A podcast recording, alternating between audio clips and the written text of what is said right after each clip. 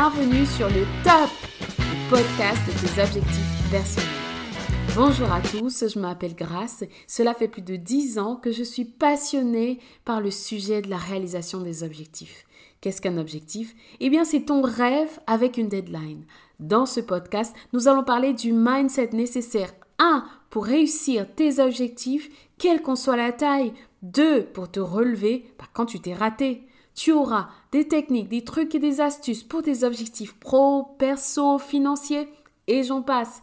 Mes invités partageront leur retour d'expérience, la jeunesse de leurs objectifs, leurs actions au quotidien, comment garder l'œil sur la cible, comment rester motivé. Alors si tu veux des avant et des après, tu es au bon endroit. C'est le top ton podcast hebdo à écouter sans modération sur toutes les plateformes d'écoute. Bonjour à tous, c'est encore un de vous retrouver dans ce podcast.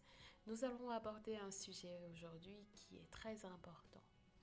Il s'agit de protéger ses ambitions, protéger ses objectifs, surtout quand ils sont ambitieux. Je suppose que je pourrais dire que l'antithèse de, de ce thème aujourd'hui, c'est ne partage pas tes objectifs ambitieux à n'importe qui. Ou tout simplement, ne partage pas tes objectifs à n'importe qui. Tout simplement parce que le monde est rempli plus de personnes qui vont, avoir tendance à te décourager que de personnes qui vont t'encourager. Donc ne partage pas tes objectifs à tout le monde. Mais voilà, on va approfondir un petit peu ce sujet. Euh, c'est mon point de vue et ma façon de voir des choses, le retour d'expérience et surtout comment te livrer mon point de vue sur comment gérer tes objectifs ambitieux et pourquoi c'est tellement important, c'est vital d'être en mode protection de tes objectifs. Un livre sacré raconte l'histoire de douze frères. Euh, le cadet, l'un des plus jeunes, a eu donc ce rêve. Et dans le rêve, il aurait compris, il a compris qu'à un moment de sa vie, il allait dominer sur toute sa famille. Donc son père, sa mère, ses onze frères.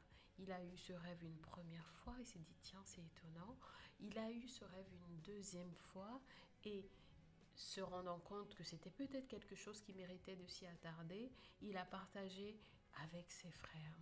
Le problème, c'est que ce partage n'a pas engendré le sentiment escompté. Ce partage n'a pas engendré le sentiment qu'il aurait espéré avoir et au contraire, ça l'a mis plutôt dans une situation compliquée. Donc tout au long de l'histoire, en fait, on se rend compte que souvent, le fait de partager ses rêves, si on ne choisit pas bien les personnes, est beaucoup plus contre-productif que productif. Des études ont prouvé que quand on a un rêve ou quand on a un objectif et on s'empresse de le raconter, le sentiment de réalisation, d'accomplissement qui résulte en fait de ce partage, de la réaction euh, des, personnes autour de nous, est telle que on a l'impression qu'on a déjà atteint l'objectif en soi. On, on, est tellement gratifié, on est tellement, on sent tellement bien de, l'avoir dit que souvent, malheureusement, ça s'arrête là. Cet objectif, euh, cette envie, cette vision qu'on a ne poursuit pas, n'est pas forcément euh, euh, suivi, n'est pas forcément suivi d'actes. Et donc, tout ceci justifie en fait le sujet de ce jour. Moi, je suis passionnée par la réalisation des objectifs. Je suis convaincue que avoir sa vie rêvée commence par fixer des objectifs, mais il ne faudrait pas que ça s'arrête là.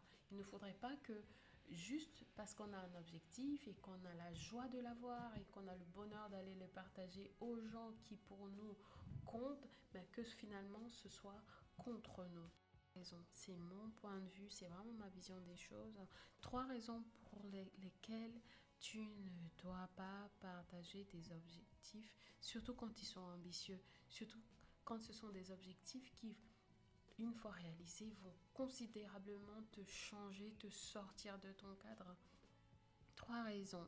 Il y en a peut-être, il y en a certainement plus, mais voilà, j'aimerais focaliser sur ce trois. La première raison, c'est ta conviction. Ta conviction n'est pas celle des autres. L'assurance, en fait, cette intuition, cette, euh, ce dialogue interne, ce sentiment qui, sait, qui te dit que tu sais, ce sixième sens, eh ben, il est très personnel. Tu es le seul à pouvoir, ou la seule en fait, à pouvoir mettre des mots, mettre des mots sur cette voix interne, cette réponse en fait de l'univers, de l'inconnu qui te vient de l'intérieur. Donc, ce sera difficile de trouver quelqu'un qui va être complètement adhérent, qui va avoir le même niveau de conviction que toi. Donc, ta conviction, la première raison, ta conviction, elle est la tienne et restera toujours la tienne. Et le degré, l'intensité, peu importe combien tu, tu pourras transmettre, emmener les gens avec toi, euh, vouloir que les gens travaillent avec toi, très peu de gens auront le même niveau de conviction que toi. Donc ce qui m'amène au deuxième point, le rêve est d'abord une histoire personnelle. L'ambition, l'objectif est d'abord une histoire personnelle. Quand tu penses en fait à l'histoire que je venais d'aborder récemment au sujet des deux frères, et si tu penses à la notion de rêve de manière générale, bah, quand tu te couches, tu rêves, c'est vraiment toi. Il y a toujours des interactions, mais ça commence par soi. C'est quelque chose de très personnel. Du coup, avec nos filtres, avec nos façons de voir le monde, avec euh, toutes nos spécificités, c'est quelque chose de très singulier. C'est quelque chose de personnel. Du coup, l'engagement qui va falloir pour aller vers la réalisation de cet objectif va aussi avoir une teinte très très personnelle. Ça rejoint un petit peu la conviction. Il n'y aura pas deux personnes qui auront le même niveau d'engagement que toi parce que c'est vraiment d'abord une histoire personnelle, une histoire de quand tu es seul avec toi-même, des conversations, les envies, tout ce que tu peux avoir qui, qui, qui à l'intérieur de toi, ça commence vraiment par ça. C'est d'abord une histoire personnelle. Donc ça va être très très difficile pour toi d'aller trouver quelqu'un qui va avoir encore une fois cette adhésion euh, à 100% ou même à 1000% au même titre que toi, tu peux l'avoir. La troisième raison, c'est la force, l'énergie que tu seras prêt à déployer, à mettre en fait dans la réalisation de cette ambition personnelle est personnelle. Si tu, si tu es prêt à faire des nuits blanches, si tu es prêt à lire, je sais pas moi, 14 livres, 20 euh, livres par an, tu auras plus d'énergie de le faire parce que quand tu fermes les yeux, tu vois ta cible, tu, vois vers quoi tu veux aller, tu vois euh, euh, comment tu aimerais que ta vie soit, le quartier où tu aimerais vivre, la voiture que tu aimerais conduire, le style de vie que tu aimerais avoir. Tu le vois de manière plus claire que quelqu'un d'autre, que quelqu'un d'autre. Donc la force que tout cela va te donner sera vraiment personnelle ça va, cette énergie-là, elle sera personnelle. C'est pour cela que ce sera très très difficile de trouver quelqu'un qui va adhérer, adhérer de cette manière. Donc, quand tu as un objectif et qu'il est ambitieux, une chose qui est certaine, c'est que l'impact immédiat dans ton environnement sera soit positif, soit négatif malheureusement, la plupart du temps, ce qui se passe, c'est que le premier impact est négatif. C'est des commentaires sarcastiques, c'est des Oh, mais t'es sûr? Mais de la bienveillante, mais tenter un peu de doute. Il y a très peu de personnes dans l'histoire qui, qui ont eu la chance de se retrouver à porteur d'un rêve, porteur d'une envie et qui ont trouvé en fait le soutien ne serait-ce que de leurs parents, papa, maman. Parce que tout simplement, on vit dans un monde qui a tendance à nous tirer vers le bas. Et la plupart des gens se laissent emporter par ce courant. Donc, c'est leur réponse naturelle, même bien intentionnée, la réponse qu'ils vont donner face à ton ambition, face à ton objectif ambition, ambitieux, va être de te tirer vers le bas. Donc, la raison pour laquelle tu ne dois pas partager tes objectifs à n'importe qui, c'est si tu veux te donner un minimum de chance de le réaliser, de l'atteindre, tu dois faire attention, attention. Et souvent quand on parle de, de grandeur, de puissance, on a tendance à faire l'analogie avec l'aigle, l'aigle royal. D'ailleurs, je pense que c'est le symbole des, États-Unis. Des États-Unis, souvent il y a l'aigle qui, qui est euh, illustré. En fait, parce que c'est un animal fort, puissant, majestueux. Mais ça m'a vraiment intrigué de voir toutes les caractéristiques autour de l'aigle. C'est un animal qui monte en hauteur, c'est un animal dont la vue est huit fois supérieure à celle de l'homme, c'est un animal qui est c'est parmi les espèces, en fait, une espèce monogame. C'est assez, ça, m'a, je voulais juste le, mettre là. C'est un animal qui est opportuniste. C'est un animal qui souvent va construire son nid sur des arbres, mais souvent aussi sur des falaises. Sur des falaises. C'est pas, pas à chaque fois un environnement confortable en fait. Donc tous ces éléments en fait, quand on a un rêve ambitieux, on a en fait la notion de grandeur, la notion de s'élever, la notion de puissance. On a cette notion-là qui fait que mécaniquement, ça nous différencie de la masse. Ça nous différencie de, de la masse. En général, quand un parent donne naissance un enfant. Enfin, en général, c'est comme ça. Chaque enfant a un nom, chaque personne a un nom. Mais on peut décider, comme par exemple les clubs de foot, euh, de manière générale, tous les clubs ont un nom qui, qui s'identifie à un animal. Donc, on peut décider finalement que, bah, tiens, je vais me mettre ce nom sur moi-même. Et souvent, si vous avez remarqué, c'est l'allusion évoquer ce nom est censé donner des sentiments de force, de puissance, de grandeur en fonction de l'animal en, particulier.